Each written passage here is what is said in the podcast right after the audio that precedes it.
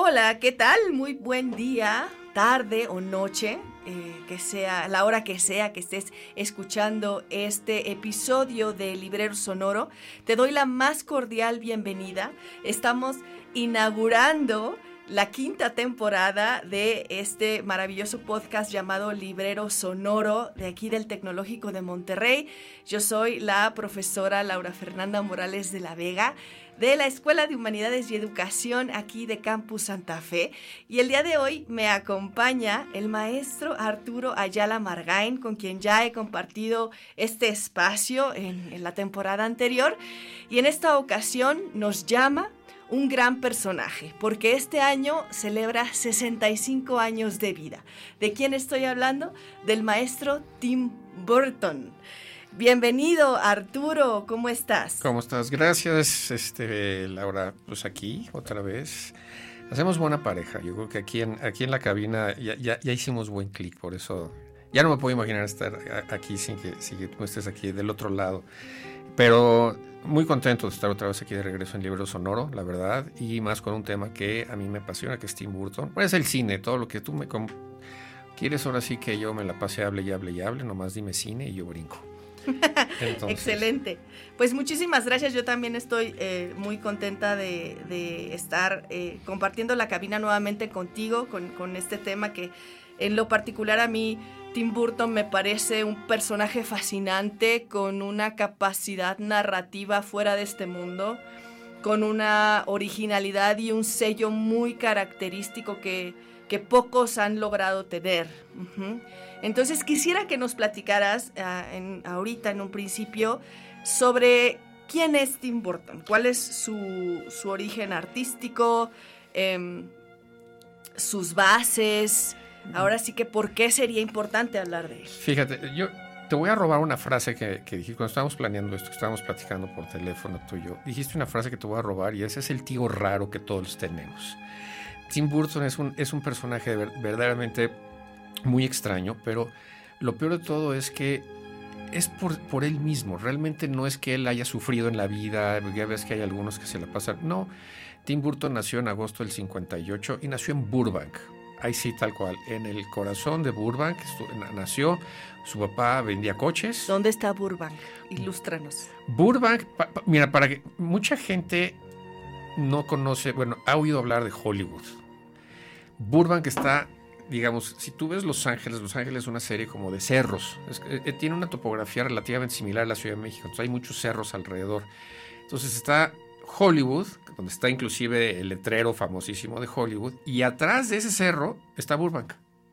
Entonces, eh, y de hecho los estudios de Walt Disney están en Burbank, ahí se establecieron. Entonces, eh, ahí nació Burton en una clase, clase media, tuvo una infancia bastante normal, se le puede llevar. Él nunca fue un estudiante sobresaliente, eh, pero desde siempre le gustó el cine y le gustaba en particular la animación. Siempre fue una gran atracción que él tuvo. Entonces él hacía primero stop motions.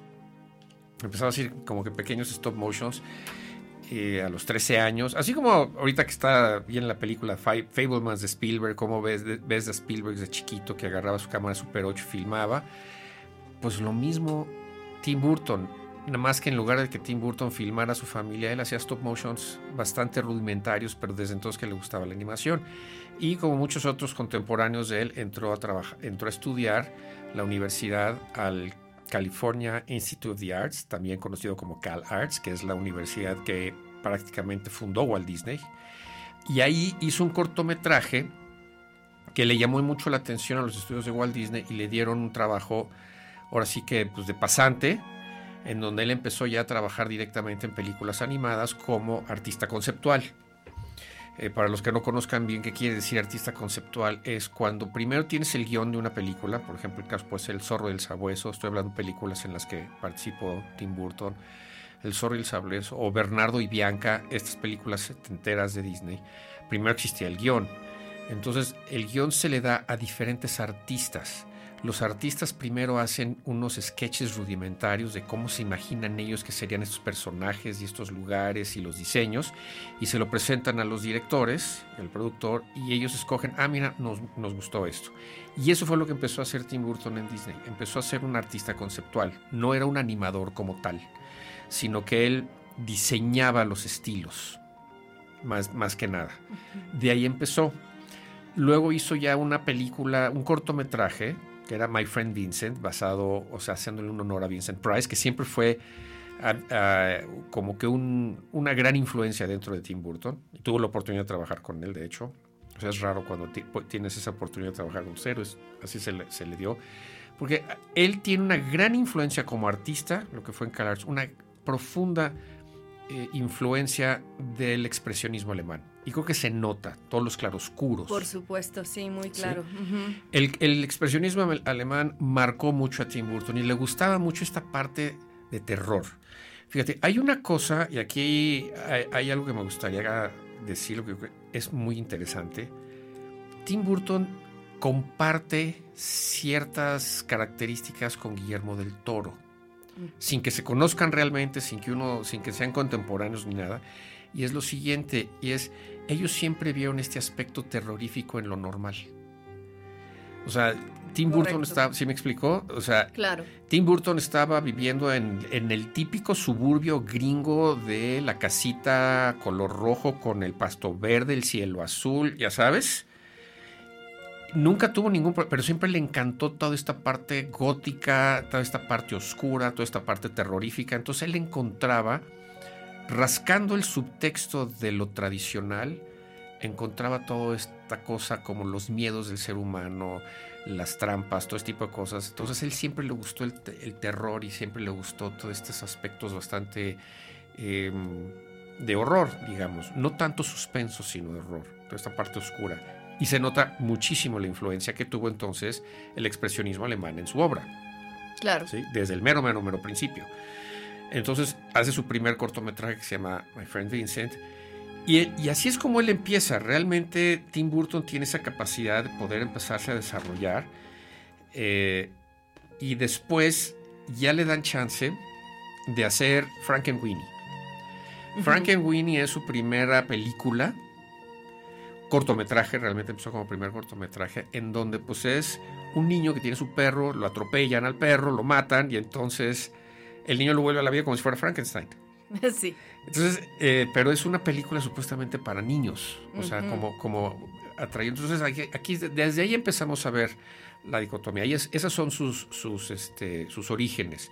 De ahí, realmente, pues su siguiente película fue Pee-wee's Big Adventure, con Paul Rubens que es, un personaje en donde tú encapsulas muy bien, ahí tú ves el estilo de Burton, cosas como muy coloridas, pero muy bizarras. Así es. Sí, entonces, y de ahí salta, eh, le dan... Burton tiene mucha confianza de, parte de los estudios de cine porque lograba hacer buenas películas con muy bajo presupuesto y eso siempre va a ser un plus. Igual que del toro. Igual que el toro. Exactamente. Con muy poco dinero, de pronto hacía cosas que hacían mucho dinero en la taquilla y que, visualmente eran muy llamativas. De ahí empieza. Y su gran parte aguas fue Beetlejuice. Claro, inolvidable. Inolvidable, Beetlejuice. Sí. Se está hablando inclusive de remakes y quién sabe qué es cierto. Es una de mis películas favoritas, Beetlejuice. Sí. Que eh, cuando la vi fue algo que jamás había visto antes. Ese fue el gran parteaguas. ¿Y qué pasa después de Beetlejuice? Que es en donde ahora sí salta la fama y es por lo que muchos chavos lo conocen, que es Batman. La primera, ahora sí que es Batman de Tim Burton, así ya le llaman hoy en día, con Jack Nicholson como el Guasón, con, este, con Michael Keaton como Batman. Entonces, eh, los que somos geeks, pues naturalmente por primera vez estamos viendo en pantalla lo que Batman, lo más cercano a Batman que nosotros conocíamos de los cómics. Y eso fue lo que lo vuelve una estrella. A Burton, no solamente lo demás, sino que lo vuelve una estrella. Y el problema fue que se volvió estrella. Porque entonces, ¿qué pasa? Empezó a sentir que lo que sea que hiciera, se lo iban a aplaudir. Y ahí es donde ya empezamos a tener ciertos problemas. Porque ya es en donde su obra empieza ya no a ser tan pareja. Porque em, si realmente, si tú empiezas a ver sus primeros trabajos, estoy hablando Pee Big Adventure, Beetlejuice, Batman, me voy a ir inclusive hasta eh, Edward Manos de Tijera. Sí, que fue la primera película que vi de él. ¿Sí? Si tú te vas hasta ese punto, estás viendo un Tim Burton verdaderamente fascinante. ¿no? Es un, un Burton en donde lo cotidiano sí sirve como para tapar todo esto raro que tenemos inclusive nosotros. Por eso él se sentía muy identificado con Batman, porque si es un cuate que cuando tú lo ves en la calle, pues lo ves normal.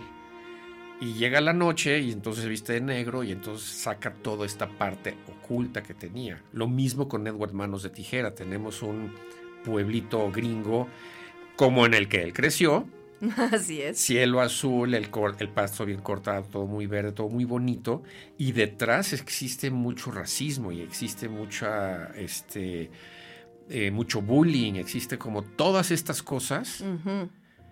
Y el que está realmente el raro, que es Edwards Manos de Tijeras, spoiler alert, para los que no le hayan visto, véanla, este, pero es justamente el raro, es el más normal de todos.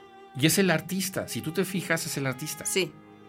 Entonces empieza primero cortando los, los arbustos y después empieza siendo peluquero. Entonces, eh, toda esta banalidad a la que este pueblito puede de pronto llegar de que yo quiero que me peine él. ¿Por qué? Pues es que hace cosas rarísimas, no importa, pues es que está de moda. O sea, es decir, toca muchos temas. Entonces yo creo que hasta que llegamos ahí, él sí se definió muchísimo como director y nos pudo dar un, películas que son francamente extraordinarias, la verdad. Ahí sí no voy a no tendría yo crítica, ni siquiera la de Peewee. La de Peewee vale mucho la pena verla. Aunque parezca una, una, aventura infantil, sí. no lo es. ¿eh? O sea, ¿Dónde se puede ver? ¿Dónde se pueden ver las películas de Tim Burton ahora, las, las viejitas? Mira, Batman, sé que algunas de ellas, por ejemplo, Edward Manos de Tijeras, Batman y Beetlejuice, esas tres están en HBO. Peewee sí hay que buscarla, esa sí hay que de pronto ver dónde la podemos encontrar, pero esas tres ahí las encuentras sin mayores dificultades. Ok, excelente. Gracias. Sí, porque para los que nos están escuchando dicen, bueno, qué padre, pero ¿dónde las veo? ¿No? ¿Dónde las veo que pues no sea piratería? Porque ya no sé. Ah, no, sí. Aquí no, eh, ahí sí, tache. Sí, exactamente. Que no sean estas plataformas digitales que yo no las recomiendo. Digo, a veces yo tuve la necesidad de recurrir a una porque no había manera de encontrar una película que necesitaba para una clase pero no recomiendo aventurarse en esos mundos porque es más la basura que encuentras que lo que puedes usar. Con, todo el cariño que le tengo a todos los, a, los chavos, ya saben más que nosotros. Ellos, ah, ellos son los que nos tendrían que decir, mira, ¿sabes qué? Búscate esta porque saben. Sí, ¿verdad? Así es. Entonces. Pero ya nosotros ya, más veteranos, luego nos pueden meter virus en la computadora. Muy bien. Bueno, y Quisiera ahora que platicáramos o que nos, platiques tú más bien como, como conocedor, eh, ¿por qué es relevante Tim Burton en el cine? ¿no? ¿Qué es lo que hace que estemos platicando de él ahora, más allá de las, de las anécdotas, de, sus, pues de su personalidad excéntrica? Em, ¿Por qué es relevante en el mundo del cine? Y, y quisiera también conocer y poderle brindar al público esto, ¿no? ¿Cuáles fueron, o sea, dentro de su trayectoria, todos aquellos aprendizajes que lo llevaron a, pues, a convertirse en, el ícono cinematográfico que es hoy en día? Pues mira, eh, yo creo que eh, hay, hay una película que es en donde ya empezamos, en donde Tim Burton ya empieza como que a, tener ciertos cambios y, y se refiere a la de El extraño mundo de Jack conocida en Estados Unidos eh, como The Nightmare Before Christmas. Porque es una película que todo el mundo le, le cuelga a, Burton y Burton no la dirigió. Así es. La escribió y la produjo, pero él no la dirigió y además es como ahorita que está muy de moda Pinocho de, Guillermo el Toro. El extraño mundo de Jack es la misma técnica, stop motion ya empezábamos a tener animación por computadora y lo que tú quieras, pero se fueron a lo ahora sí que a las raíces de la animación, que fue el stop motion. ¿Y en qué consiste el stop motion para aquellos que no tengan mucha idea? El stop motion, para aquellos que no conocen bien esto, es tú tienes una figura, literalmente que es este hecha de, pues no sé, puede ser de plástico, o sea, es decir, tiene como si fuera una Barbie, o sea, en ese sentido, puede ser como si fuera una Barbie, pero muy articulado. O sea, son figuras muy articuladas. ¿A qué me refiero con articuladas? A las articulaciones, muñecas, dedos, cuello, cinturas, que se pueden mover y se pueden colocar en cualquier posición. Y son muy precisas, entonces pueden mover milímetros para que precisamente no, porque si estamos jugando con una Barbie, yo le muevo un brazo, se le mueve el otro, ¿no? Porque aquí no, aquí es lo que uno mueve, es nada más lo que se mueve. Entonces, esas, esas figuras tan articuladas se colocan enfrente de la cámara, se mueve un milímetro, se dispara un cuadro de película. Y así te vas.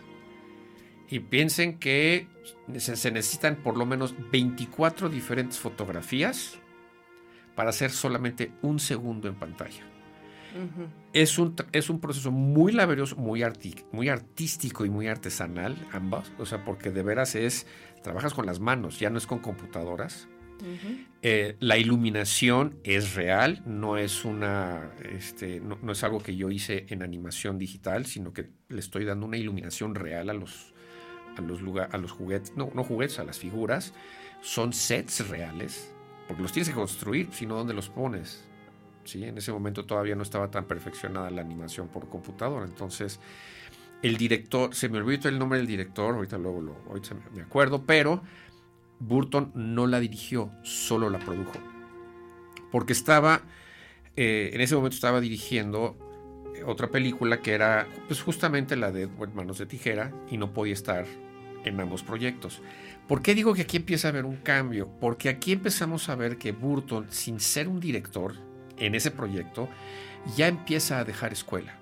Ya tengo al director. Ah, sí, es, eh, ¿cómo se llama? Henry Selick. Henry Selick, exactamente. Entonces, em, Burton empieza a tomar un, un, un, punto de vista más, llamémosle ambicioso.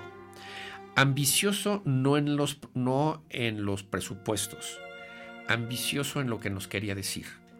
Entonces, Después de Edward Manos de Tijera, la que hace es Ed Wood, que es una película sobre lo que uno de los que está considerados el peor director en la historia del cine.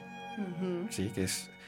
Eh, también vale la, pena verla. Esa la he visto, creo que también está en, en HBO, por los que la quieran ver. Y aquí ya no estamos hablando realmente de este mundo gótico que nos presentaba Tim Burton, no en la parte física, sino más bien en la parte del guion, en la historia. Como un director de Hollywood, realmente veía todo lo bizarro y todo lo raro y todo lo quiche y todo lo, funky. Y, lo, y, él pensaba que estaba haciendo unas grandes obras maestras y eran unas absolutas porquerías. Entonces, esta, una vez más, siempre, son estos dos mundos que chocan en, las historias de Tim Burton. Y Ed Wood sí marca un, un parteaguas, porque además Ed Wood la hace en blanco y negro. Y salió, salió el mismo año que salió la lista de Schindler de Spielberg. Entonces estaban diciendo, Burton copiando a Spielberg, tratando de hacerse el intelectual. Y no, el blanco y negro sí tenía una razón de ser. No era porque de pronto se puso en moda. La verdad es que ya ahí empieza a tener estos cambios y ahí, ¿qué influencia empieza a tener? Todos, porque fíjate, si empezamos, es bien importante tu pregunta, si empezamos a ver una muy breve, muy, muy, muy breve y rápida cronología de Hollywood, digamos que esta generación de George Lucas, todo el mundo estoy ahorita refiriéndome a los más conocidos, George Lucas, Steven Spielberg, Martin Scorsese, este, Francis Ford Coppola, estos que hicieron películas como Taxi Driver, como E.T., Tiburón, Star Wars, todos ellos, su influencia eran los, los directores y las películas de los años 50. Sí. ¿Sí me explico? Entonces, Tim Burton ya era una generación que no era de Spielberg. Acuérdate, Spielberg nació en los 40 y él empezó mucho antes. Estamos hablando de que Tim Burton tenía. E, él era chavo. Sí. Estaba en sus 20 cuando Spielberg ya estaba haciendo tiburones. O sea, entonces, ahora la influencia que empieza a tener Tim Burton ya es de esta nueva generación. Y ahora Burton empieza a inspirar a los jóvenes animadores de ahora. A lo mejor lo pueden ver como alguien muy lejano, pero él sigue estando muy activo. Entonces, él salió de Disney, profesionalmente hablando, salió de Disney, y luego hace una cosa muy chistosa, hace un círculo porque regresa a Disney. Él regresa a Disney para hacer Alicia en el País de las Maravillas, que empieza a ser ya parte de una corriente dentro del estudio de Walt Disney, de empezar a hacer los live actions, o sea, decir, películas con actores de sus clásicos animados. Así es. Entonces ahí él regresa, pero ya no regresa, ya también había tenido sus, sus bemoles. Entonces ya no regresa como la gran estrella, pero sí como un gran director. Entonces Disney le dice, pues empecemos a hacer esto. Y el problema al que ya se empieza a enfrentar ahora Burton es cuando un estudio le empieza a imponer ciertas restricciones creativas. Entonces este cuate que marcó mucho el cambio visual, porque sí tenía un cambio visual muy interesante, lo podemos ver a partir. Ahorita, ahorita los chavos que vean Batman lo pueden ver hasta casi, casi eh, no tan dark, o sea, lo pueden ver inclusive si comparas con The Batman de ahorita o el Batman de Christopher Nolan, ciertamente el Batman de Tim Burton parecería casi, casi una caricatura. Sí, claro. ¿Sí me explicó? Sí, sí. Pero para los que vimos Batman en 1989, nuestro punto de comparación era la serie de Batman de la televisión de los años 60. Sí. Que esa sí era una caricatura payasa. Claro, es el que tenía las, los, este, los trajes estos de licra que parecían pijamitas. Exactamente. que de ¡Pau! ¡Piu! ¡Cao! Que sí era muy. Eh, sí, caricaturesco. Sí, sí, era muy caricaturesco, ¿no? Ese sí era muy campi. Entonces vemos por primera vez un Batman serio, que es porque antes de que llegara Christopher Nolan a decir, I am Batman, eso lo empezó a hacer Michael Keaton en la película de Tim Burton. O sea, ya empieza a tener ciertas influencias que esta siguiente generación, que es la de Christopher Nolan, empieza a adoptar. Entonces, sí tiene un estilo visual muy interesante, especialmente encaja muy bien con generaciones más jóvenes de hoy, aunque de pronto lo ven dicen, no sé quién pudo haber hecho esto, pero se me hace chido, me gusta. Si ven la foto de Tim Burton, lo ven. Ahora sí ya está hecho un viejito, la verdad es que tú lo ves en las fotos. Sí, pero es darqueto. Es muy, siempre va a ser muy darqueto. Pero, sí, es el viejito darqueto. Sí, pero, él tenía así como que, tenía un peinado tipo pájaro loco, tenía como que un pelo muy frondoso y muy despeinado y muy grandoto. Y ahorita sí ya lo ves con su pelo totalmente gris, ya hasta se parece a mí en el pelo.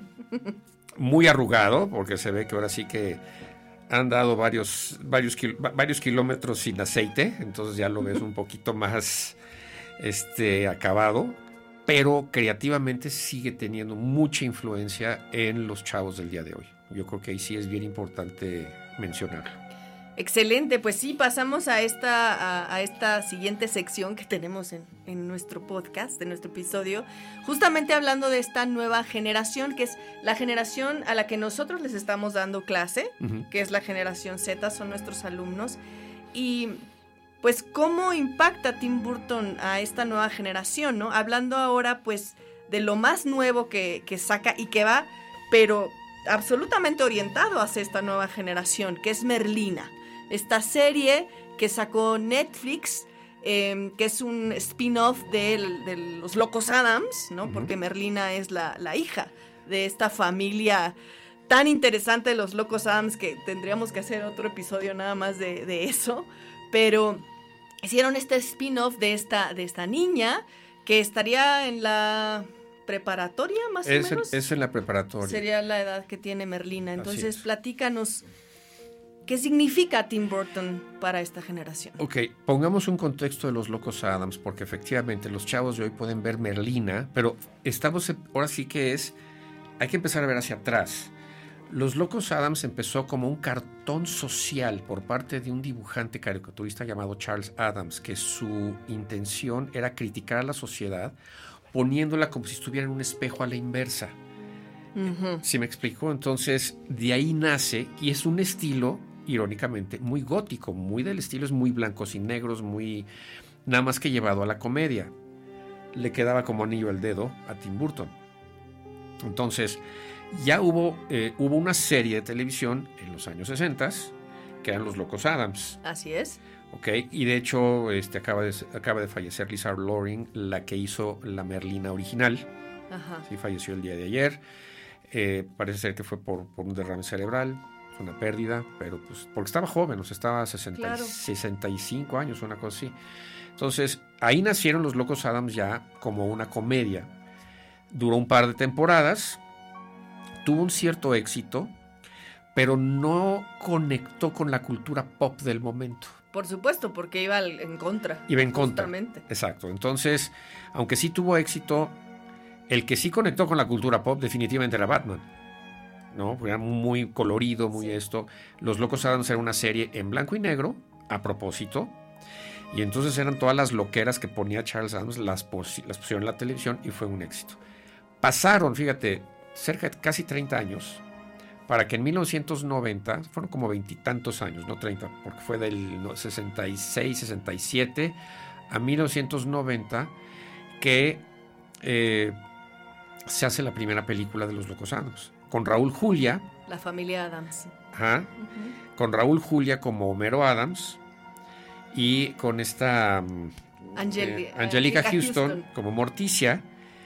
Y de hecho, la chava que la hace de Merlina en la película, Cristina Ricci, ahora es la antagonista En la serie. en la serie de Merlina. Así es. Sí, o sea, es decir, entonces, ¿qué es lo que hizo Burton? Cuando finalmente Netflix obtiene los derechos para hacer Los Locos Adams, no pudieron pensar en nadie más que Burton. Y Burton venía ya de una serie de descalabros que había tenido con Disney, porque ahora sí lo tengo que decir yo desde mi punto muy particular de vista, lamentablemente Disney está en esto, está muy preocupada por lo políticamente correcto, que se conoce como por esta cultura woke, en donde se siente mucho la inclusión forzada y una serie de, de circunstancias y Burton lamentablemente no la pudo librar y Disney fue muy castigado, o sea, es decir, llegó con, con Burton y a ver, cuando hagas Dumbo, me tienes que hacer la historia de tal forma que no insultemos a nadie. Eh, cuando hagas la segunda de, de Alicia en el País de las Maravillas, que eso hacía Alice Through the Looking Glass, también no, no me vayas a insultar a nadie. Entonces, pues le estás atando las manos a alguien cuya principal fuente creativa es insultar. Si tú te pones a ver Beetlejuice y después ves, tú ves Beetlejuice y ve Edward Manos de Tijera y después ve Dumbo y vas a decir, no es cierto, no pudo haber sido el mismo director. Entonces salió medio raspadón de ahí. Que no sé si sea insultar, eh, Incomodar, llamemos. incomodar, porque realmente no está insultando, no te está diciendo, eres un idiota y un imbécil. Sí. O sea, no te dice eso, pero está haciendo comentarios que pueden llegar a incomodar, A incomodar. o a ofender a ciertos grupos. ¿no? Exactamente. O ciertas personas. Entonces sale de Disney y, cuan- y cuando ahora sí se juntó el hambre con las ganas de comer. En el momento en el que Netflix tiene los derechos, dijeron, este es, este es el bueno.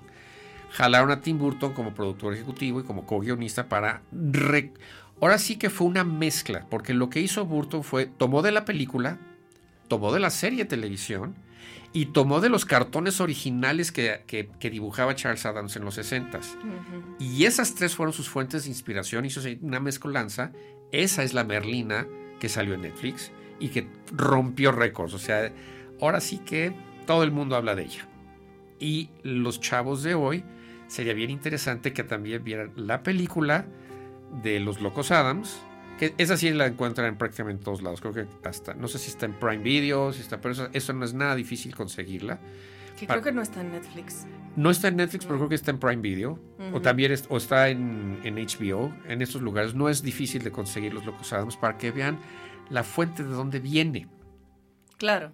Porque sí hay una fuente muy importante, es decir, hay una influencia de la película con este con lo que fue la serie de Merlina. Pero Burton lo lleva un paso más allá y volvemos a ver todo este estilo gótico que lo que pues que nos lo dio a conocer al principio. Entonces, Burton regresa a sus orígenes y lo hace muy bien. De hecho, el primer capítulo de la serie está dirigido por Burton, por Burton personalmente. Ajá. Eh, él empezó, si tú te fijas, el personaje de Homero ahora es este Luis, eh, Luis Valdés, creo que se llama. Sí, Luis que Val- en inglés se llama Gómez. Gómez. sí. Gómez. Gómez, en México le pusimos Homero. Si la ven doblada va a decir Homero. Exacto, sí. ¿sí? Si la ven doblada va a decir Homero. En inglés es Gómez, es este, es Luis. eh, ay, ¿cómo te es este? eh, es, este- es un actor puertorriqueño. Dije su. Ya, ya el Alzheimer me está pegando porque dije su nombre y se me olvidó. No, pues cuántas Este- cosas no guardas en tu cabeza, pues obviamente. Sí, Creo que en algún momento, este, Luis Guzmán. Luis Guzmán. Luis Guzmán, él eh, es un actor puertorriqueño. Y si tú ves el cartón original de Charles Adams y ves a Luis Guzmán caracterizado como Gómez Adams, están idénticos. O sea, le dio. Porque además, eh, los Adams, o sea que Charles Adams, sí tenía orígenes hispanos. Por eso se llama Gómez. Claro. O sea, no es, no es, no es, de, no es de gratis. Y otra de, y esto sí es bien interesante, esto les va a gustar, una de las grandes influencias que tuvo Tim Burton en sus estilos, y que también lo aplicó en Los Locos Adams, digo, en, en la serie de Merlina, es el Día de Muertos de México. Cierto. De hecho, hace mención específica de Día de Muertos. Día de Muertos, Sí. ahí sí, él está haciendo un chiste interno porque desde, que, desde que él hizo los diseños de el, este, el extraño mundo de Jack, Ajá. Si te pones a ver el pueblo este de Halloween, hay mucha influencia del Día de Muertos. Él, se- él, él estuvo muy influenciado por, por la, este, por la Catrina de, de Posadas Ajá. Y este choque de colores blancos con este, rosas, con verdes, con amarillos, contra fondos muy oscuros, azules, morados, negros, que es, representa el Día de Muertos de México. Y todo eso lo metió también en Merlina. Hasta lo mencionan, Día de Muertos. Tiene una fuerte influencia del Día de Muertos, no solamente a, ni- a nivel narrativo, sino específicamente a nivel visual. Sí. Entonces, ahí se nota, entonces ya es, ya estamos viendo un Burton mucho más evolucionado y dijo, esta serie no va a ser políticamente correcta. Los que se incomoden, que reflexionen por qué se están incomodando. Porque definitivamente la serie de, desde el baile, el baile que ya se ha vuelto viral, que ya es un TikTok, Ajá. cuando ves la escena del baile completa en el episodio, es una maravilla. Y, Ortega. Jenna Ortega, a propósito, hizo tal, la, la serie de tal forma, no parpadea a cuadro. Él- ella nunca parpadea. Entonces, ella dice que en esos speeches largos que de pronto se echaba su personaje, le costaba trabajo porque estaba forzando a los, los ojos abiertos, luego le tenía que echar gotas, porque a cuadro nunca la van a ver parpadear. Y tiene esta cara perfectamente impávida, Sí. que es casi así un poquito macabra, que hacen de Merlina es, es, es una maravilla. Y todo eso viene directamente ya de la dirección y de la producción de Tim Burton. Por supuesto. Sí, ahí sí es él. Por supuesto. Entonces, definitivamente, aunque ya está grande, ya tiene, ya cumple 65 años este Es- año. Así es. Este, ya su mejor época, entre comillas, digamos, que la dejó un poco más atrás. Merlina le está ofreciendo un resurgimiento a Tim Burton para que estos chavos lo conozcan, porque creo que vale mucho la pena acercarse Sí. a las obras de Tim Burton. Sí, por supuesto. Y que pues también reflexionen, porque justamente esta cultura de lo, de lo políticamente de lo políticamente correcto empieza a rozar muy peligrosamente la censura y la autocensura, que a mí me parece muy grave. Eh, yo lo veo con, con los proyectos de mis alumnos, a veces los siento demasiado preocupados por no ofender a nadie, porque es que si digo esto, y digo, a ver, la idea de que generes un producto ah, audiovisual es, es que es o un producto de expresión es para que puedas libremente expresarte, ¿no? Y que eso es un, pues es, digamos, la, la medicina de los artistas, ¿no? Es esta capacidad de poder expresar lo que siento, de poder expresar mi, mi perspectiva y, y no estarme autocensurando por, por el temor al, al juicio público, por la cultura de la cancelación que es algo que, pues desde mi perspectiva, afecta tremendamente el desarrollo artístico y creativo de las personas. Totalmente. Y yo creo que no solamente es la censura, vamos a hablar de algo que es peor todavía y es la autocensura. Exacto. Cuando tú no, no te atreves a decir o hacer algo por miedo a que te vayan a cancelar o por miedo a que te vayan a criticar. Y yo creo que eso debe de ser algo que estas generaciones tienen que empezar a luchar, porque hay una gran ironía. Esta generación es constantemente bombardeada con libertad de expresión, pero son los más autorreprimidos. Entonces, ¿dónde está su verdadera libertad de expresión?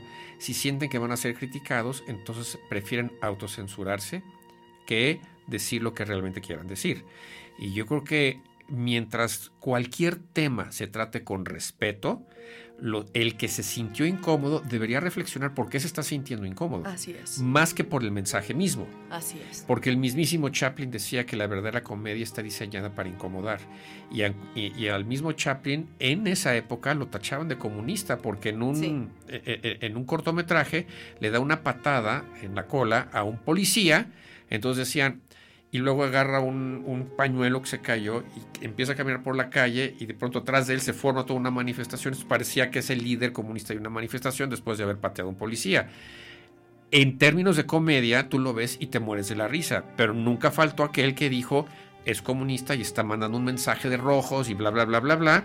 Y entonces se enfrentó a muchos problemas de censura Chaplin en su momento pero era de censura, no de autocensura. Sí. Por eso digo que yo creo que es peor que hemos, estamos llegando a un punto donde al mismísimo Burton le pidieron autocensurarse cuando estaba en Disney. Salió de Disney, entró a Netflix.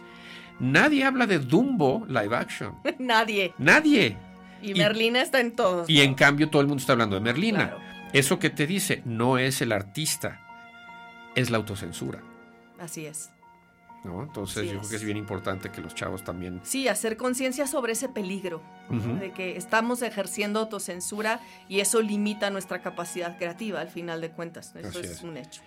Bueno, pues lamentablemente hemos llegado al final de este episodio tan rico que estábamos platicando, como siempre Arturo, pero pues hay un, hay un tiempo que cumplir, hay muchos episodios de Librero Sonoro esta temporada que todos estarán magníficos, recomiendo que escuchen todos y cada uno de los episodios que estarán en esta quinta temporada. Gracias Arturo por acompañarme esta ocasión. gracias a ti Laura por ahora sí que esto está hay, que empezar a buscar más espacios porque sí está chido. claro que sí. ¿Eh? Y gracias a nuestros escuchas eh, por la oportunidad del Tecnológico Monterrey por brindarnos este espacio. Y muy buenos días, tardes o noches. Hasta la próxima. Y hasta la próxima, chavos. Recuerden, pues bienvenidos al semestre. Bye. Bye.